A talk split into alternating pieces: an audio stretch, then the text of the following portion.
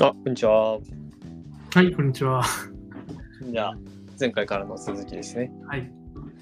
前回多分アイヒマンの、えーっと、まあ、なんでアイヒマンとかに興味持ったのかみたいな話から、一応アイヒマン実験とアイヒマンのことをざっくり話してたかな。そうですね。なんでちょっと次は、えっと、一応まあそのアイヒマンとアイヒマン実験から、あのまあ、分かること的な形で、えっと、無知になる哲学っていう本でメインで書かれてた内容かな、この下に書いてあるの。うんうんうん。の話なんですけど、ここでは、えっと、まあ、普通にエルサレムのアイヒマンっていう、あの、ハンナーレットの著作の、えっと、副題の通りで、なんか悪の陳腐さについての報告っていうのが副題なんですけど、えーまあ、さっきも話した結構内容に近いんでちょっとさらっといくんですけどあの、まあ、悪人が明確にいるわけじゃなくてなんか悪っていうのが実現される過程としてそのシステムを無批判に受け入れるような人間が、えーまあ、いることによってそれでなんだろうなシステムが動くことによって最終的に悪が実現されるみたいな。その今のアイヒマン実験の話もそうだし、えーナチスのユダヤ人虐殺の話もそうだしそれをそのシステム自体を疑うことなくそこで活躍しようとする、えーうん。人たちの集合によって悪がなんか成立するみたいな話。だから、うん。明確になんか悪い怪獣みたいなのがいるわけではないみたいな感じの。怪獣。まあ怪獣なのかちょっと、まあ、あの俺の頭の中ではウルトラマンが今思い浮かんだんですけど。なんかそういうね分かりやすいなんかまあバイキンマンでもいいか。なんかバイキンマンだとまあそうねバイキンマンみたいなのがいるわけではないっていうねなんかそういう話がなん書かそうですね。これさっきあの、まあ、あの前回の話を聞いて思ってたんですけど、その、うん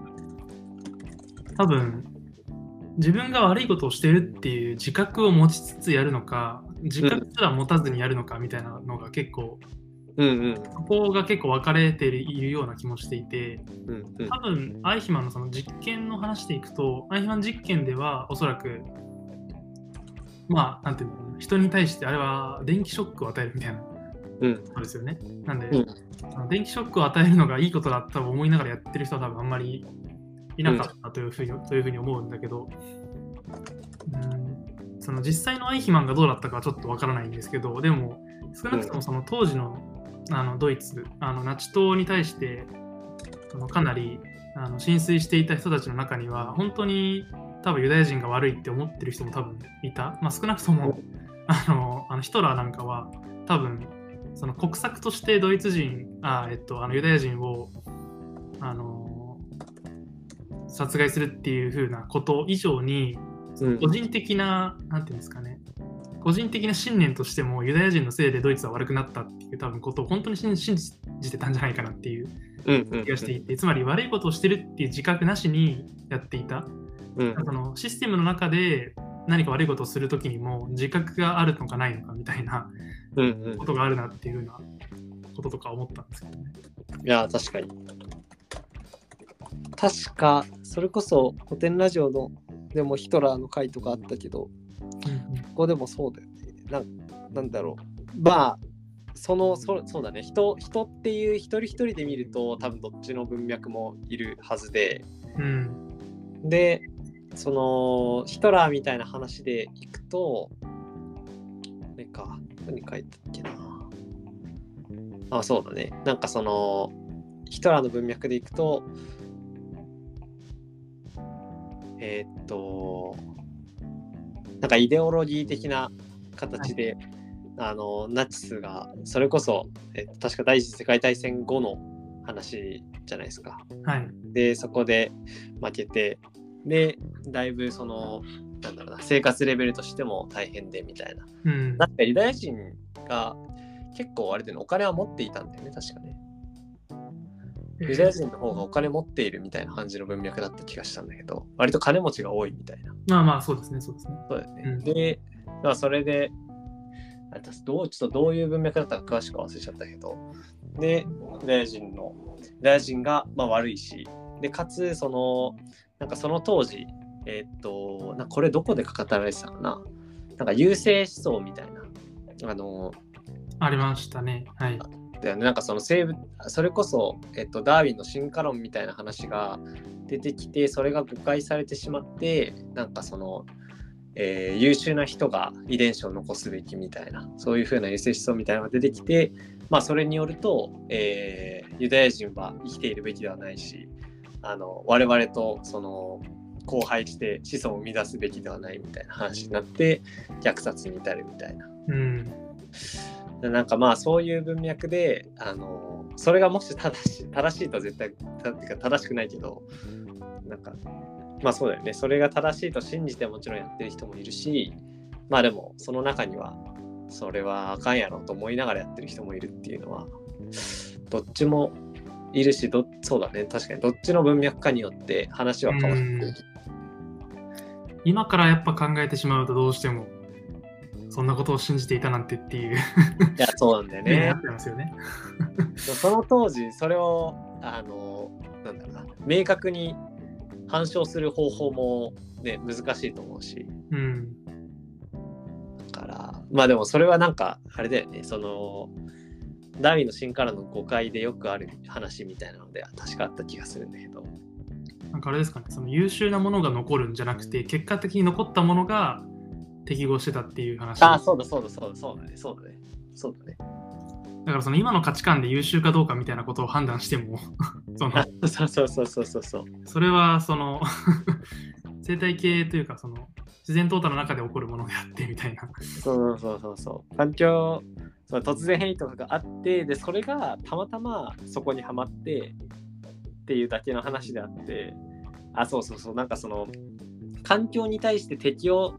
なんだろうな適応していったことによってそれで生きあのなんだろうな生存したみたいな話うん。なくてあのたまたま適当に変異した結果それが環境に適合しててそれによって自然選択が起こるみたいなうんうんだから別になんか、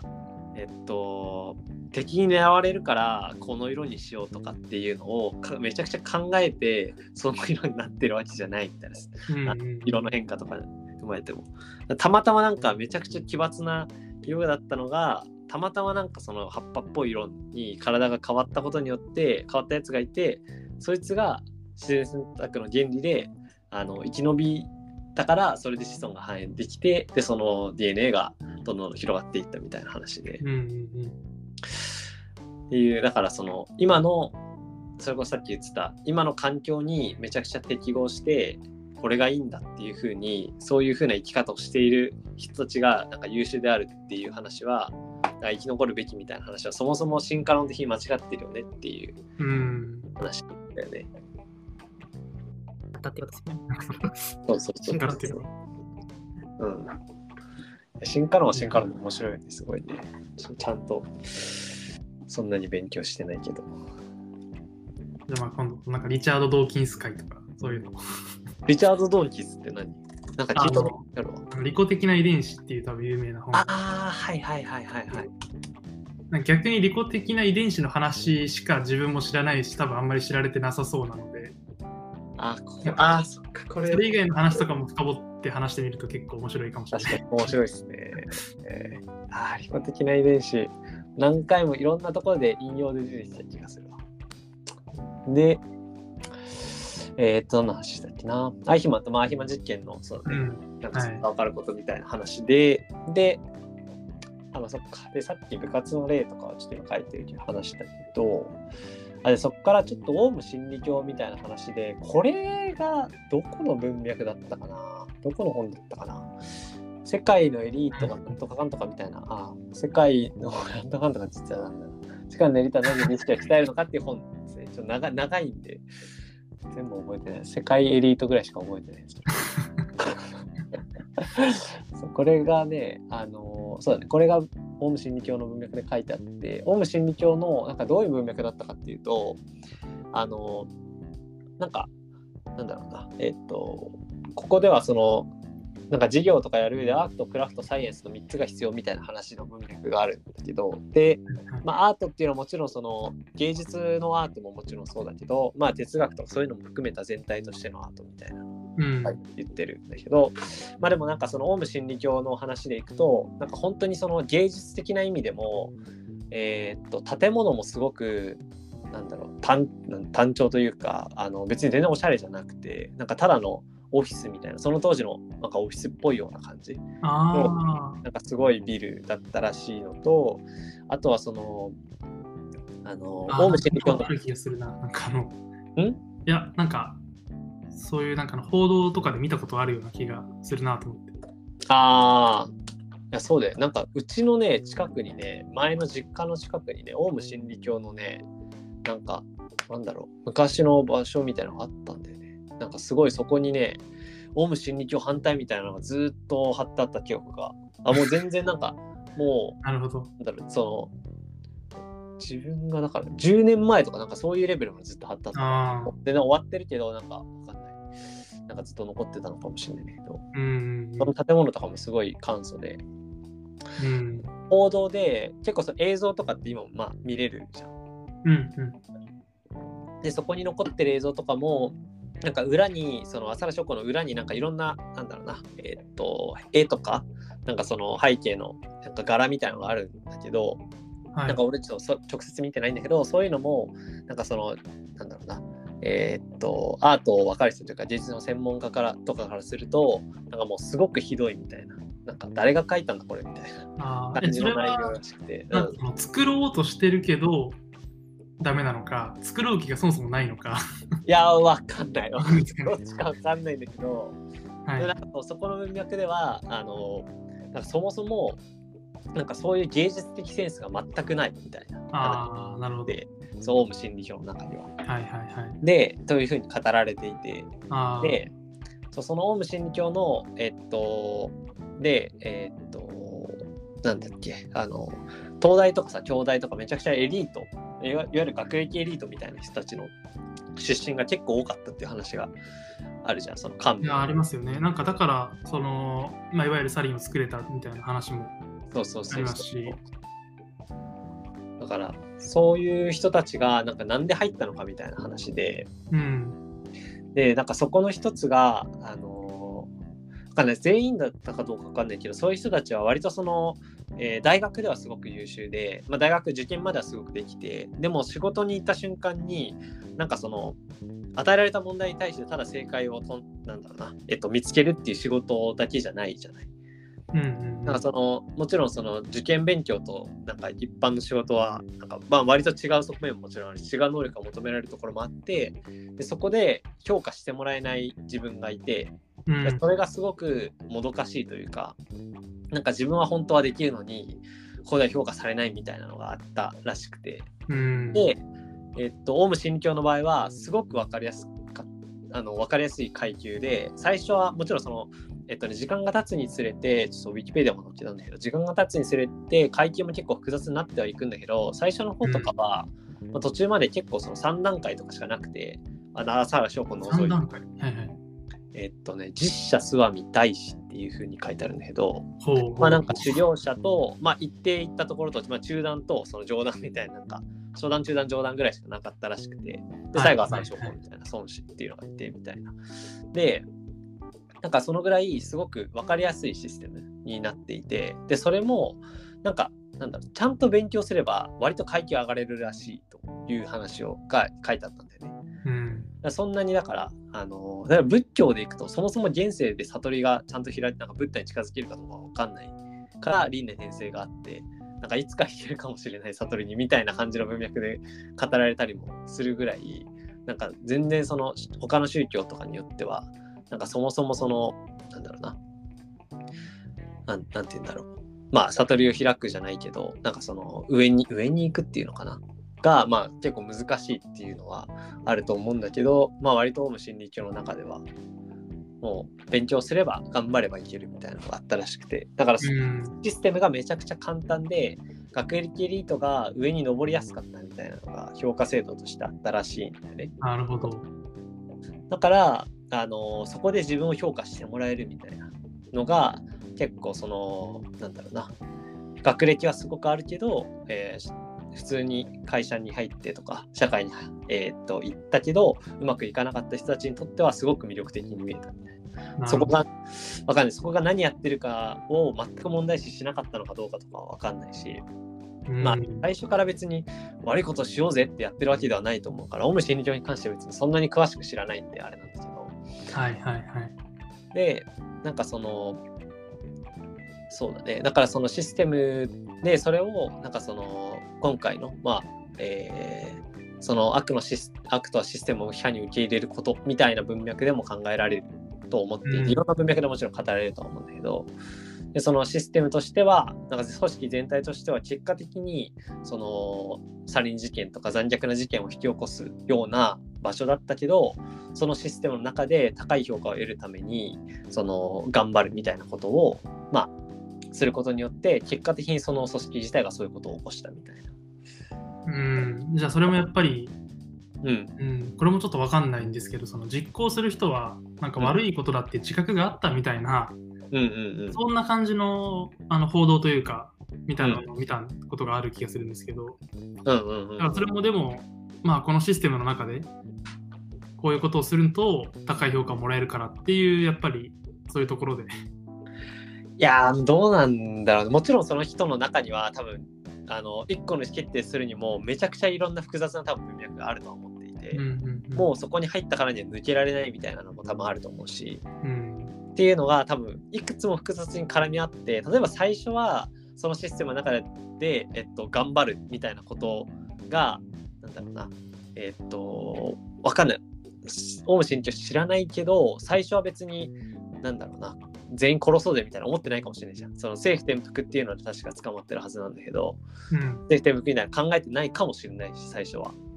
でその中でなんかいいことをしようみたいな文脈であじゃあ入ろうみたいな。結局裏裏の裏はどうだったかは知らないけどそのなんだろうな。最初に誘われた話で行くなら別にあんま問題ないだろうで、えー例えば入ったとしてうん。でそこの中では、えっと、その最初はそこで頑張るみたいなことが、えー原動力になっていたけど後々これはやばい組織かもしれないというふうに気づいたのかもしれないしちょっとそこは全然俺もちゃんとリサーチできてないから分かんないけど。うんう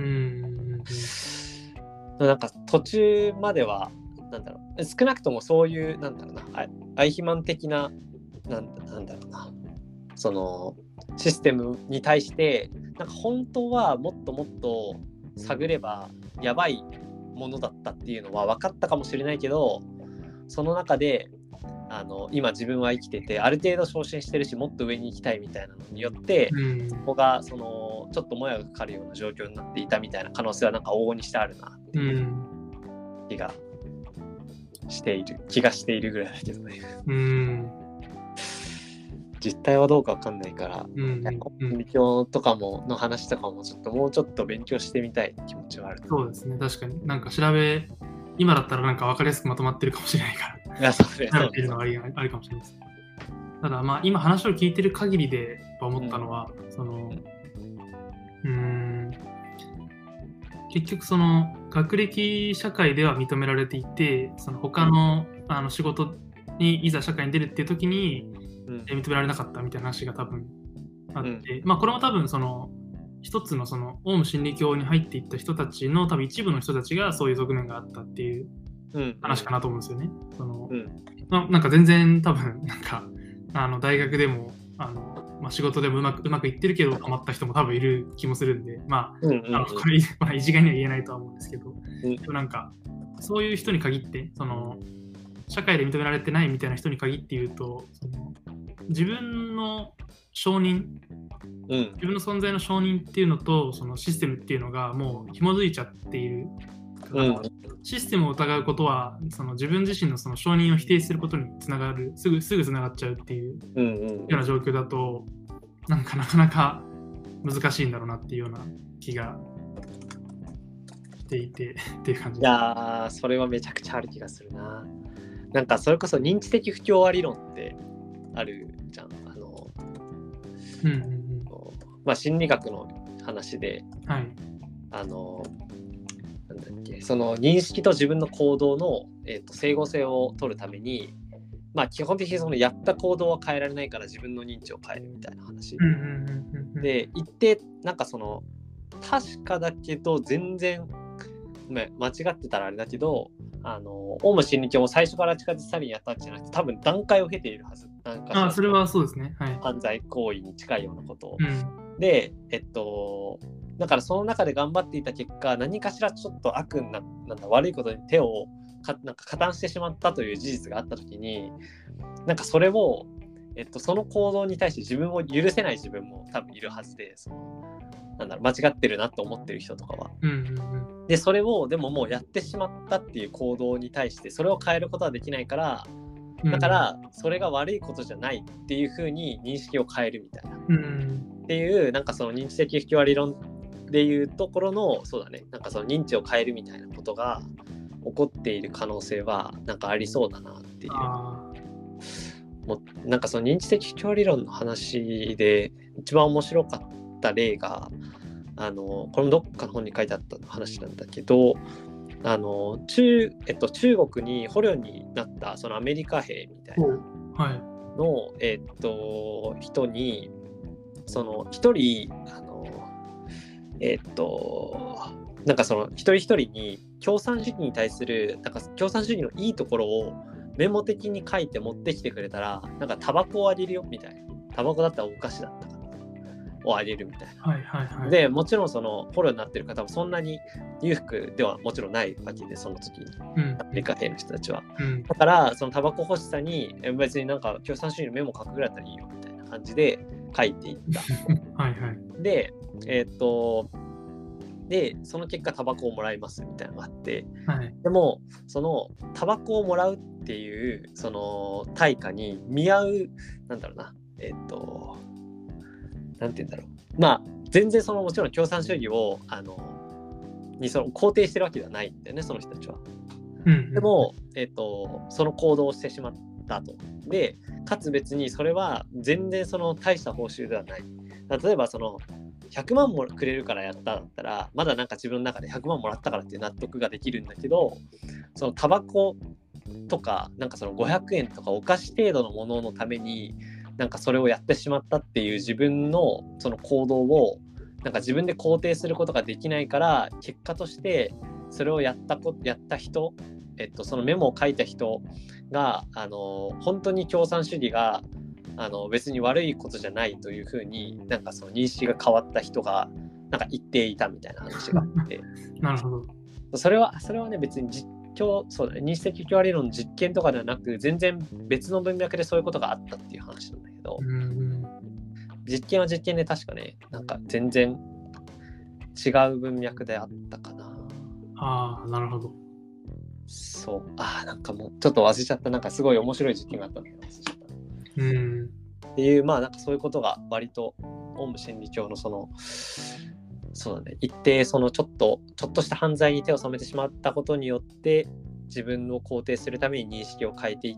くっていうのが積み重なってっちゃったみたいなのは、なんか一個の側面としてありそうだなっていうのは。なんかちょっと卑近な例かもしれないですけど、その、うん。相手の相手の意にそぐわない行動をさせささせることによってその相手の思考の方も変え変えるみたいな話とかってうん、結構なんか最近だとなんかあの営業のスキルみたいな感じでなんか語られることが多いのかなっていうような気がああ、そうだね。そうだねめちゃくちゃあるね。ありますよね。なんか確かに。う。こうんこうなんか訪問営業とかでなんかまず先になんかこう名前を何でもいいからこう書かせるとかうんうんうん。あのこういう商品じゃないな、なんだろう、こういう契約し契約してくれたらこういうものをこうあのこういうものをあげますよみたいなうん。ものに先になんかこうそのなんか商品を選択させて、まあ、実はこの商品ってこれを契約してくれないとあの渡せないんですけどみたいな感じに持っていくみたいな、うんうんまあ、ちょっとさっきの例からするとあのしょぼいですけどでもなんかいやいや、めっちゃ身近だよね、だからね。そういうのあるなっていう。まあ、そうだね、確かに。その、だから、そうだね、その商品が、売ってる商品が、なんか実際には全然効果なくて、で、それが、あの明るみになって、あそこは詐欺の会社だったみたいになった瞬間に、もうその人は、なんか、愛姫みたいな感じになっちゃうってことだよね。うん、いや確かにそういうそういうこともありますよね。確かにいやー、確かに。いや、一個身近な例だね、確かに、これは。それに、それで言うと、やっぱりその営業している人も、なんか、その自分の商品がいいかどうかっていうのは、一旦脇に置いて、そのうんと。にかくこれをあのうこ これを売り込むことが自分のあの使命だっていうかうんうんうん。そういうふうにやっぱり、うん、教育されるしいや、そそうういうだよね価値体系の中に取り込まれますよねやっぱりいやー、めちゃくちゃそうだよな。もうもちろん全部を、なんだろうな。すべて矛盾なくやるみたいなのは、人間難しいっていうか社会にいる以上難しいところはあるけど、でもやっぱそこになんかいろんな価値観を持った上で、あの、なんだろうな。それをちゃんと評価するみたいな自分をちゃんと持っておくみたいなのはすごい大事だよね。なんかそういう意味でなんか一個のなんだろうな一個のコミュニティにずっと居続けるみたいなのも結構危険性は高いんだろうなっていうのはうん、おお思うよね。なんかまあなんだろうな全然その社会課題を解決するスタートアップみたいなすごくなんだろう矛盾の何の矛盾もないような世界に一見一見そういう世界にいたとしてももしかしたらあのなんだろうそういう罠にはまっている可能性はさ全然否定できないじゃん。でそれって多分システムの中にいる人は、えっと、お互いに話してもそれを見つけることって不可能だと思うから逆になんかそういう社会貢献の授業やるなをあのやりますみたいな方がうん。多分危険なになる可能性はあるなというふうに 思っていて。おうおううん。そのまあそれこそまあちょっとこれもいろんな意見あると思いますけどそのうん。あの1968年とか69年とかうんに、あの結構その,、まあ、その政治の季節とかっていうふうに言われてその、まあ、その世界各国で日本でもあの共産主義の運動が結構か結構活発になってた時期がうんうんあったうんんですけど、その時期、1900いくつって言った？えっと、ごめんなさい、69だったかな、60、?69。まあ、あの68年が政治の季節って多分言われるんですけど、うんうん。あの、えまあ、その時にその、うん。まあえっと、日本赤軍だったかな？確かそんな感じの名前だったと思うんですけど、うん。あのみたいな団体がそのいわゆるそのあの暴力革命みたいなのを。訴えて、まあちょっとこうやあのあの犯罪行為をや犯罪行為をやってしまうみたいな話があって、まあそれとかもやっぱり本人たちは当然まあそのあの一つの目標というか本当にそれが社会のためになるっていうようなうんことを多分思ってそういう行動をしてた。だろうなっていうのがあるんでいやー、そういうことね。なるほど、なるほど。なんか逆にあれですよねなんかそのちょっとその仕事とかうん。その何かその活動みたいなところにもこうなんか冷めて参加してる人の方がある意味でうん。そういうことにはなりにくいのかなっていうその、うん。まあ、それがいいか悪いか分かんないですけどいやー、そうだね。確かに。いやー、なんか、これはちょっと全然、えっと、話せる内容ないんだけど、どこの本に書いてあったのかも今パッと出てこないから、あの、善人の沈黙みたいなのがあって、なんかその悪の根源みたいなのに、の一個に、あの、善、その、なんて言うんだ、あの、トランプのさ、あの、トランプ大統領の当選とかもそうだけど、とかまあいろんなその、えっと、選挙とかでも語られる話だと思うけど、あとあれか、えっと、わかりやすい例だと、なんか芸能人とかが、あまあこれはちょっと難しいな。まあでもぜ芸能人とかが、その、SNS で誹謗中傷にさらされるみたいな話とか、はいはいはいあ、いや、ごめんなさい。えっとね、し例えば商品とかの方がいいかもしれない。もし、えっと、いい商品とかを出したときに、えっと、なんだろうな、いい話とか、いいレビューってぶっちゃけ少ないじゃない？で、はいはいはい。基本的にその批判が、あの、批判をするような場所になるわけで、で、いいなと思った人は、めちゃくちゃいいなで自己完結しちゃうから、はいはい。でなんかそういうでもその批判が批判だけしか来なかったみたいな時にあじゃあこの商品はダメなんだって。まあもちろん売り上げとあのう売れてる個数と批判の数とか見ればもちろんわかるかもしれないんだけどでもその批判がめちゃくちゃ多くてその商品がえーっと終わってしまったみたいなことがあった時になんかそれは善人がそのそれを善人と悪人と区別していいのか分かんないけどでその善人があの何も言わなかったことによってそのなんだろうな別に悪が起こったわけではないけど、まあ、そういう事象が起こるみたいな話で善人の沈黙がなんかその、まあ、悪に加担する可能性があるみたいな話が語られる。こともなんかあー。ちょっともうちょいいい例がねあった気がするんだけどねパッと出てこないんですけど。でもあれです。な、さっきの話とは、うん。あ、大丈夫です。か さっきの話とは結構その別の側面な気がしますね。なんか、あそうそうだね。うん。そうですよね。あの、多分なんていうんですかね、そのシステムの中で、そのうん。批判にいる,、うん。いることというか、その自己主張をせずにいることっていうことっていう観点で多分共通してるっていう。うん。うん。うん。うん。で、その、そうですよね。なんか、悪いものはそのままになり、あのいいものは、えー逆にその廃れてしまう可能性があるみたいな、そういうあそうそうですよね。多分だからちょちょっと話し出してちょっと違うかもなと思ったんだけどまあとりあえずその話はその話でまたありますよね。絶対。ちょっと話がいろいろそれたんで戻しますか。あ、じゃあ一旦ここで記録そうですね30分になっちゃった。言いますかはい。はい。はい、じゃあありがとうございました。ありがとうございます。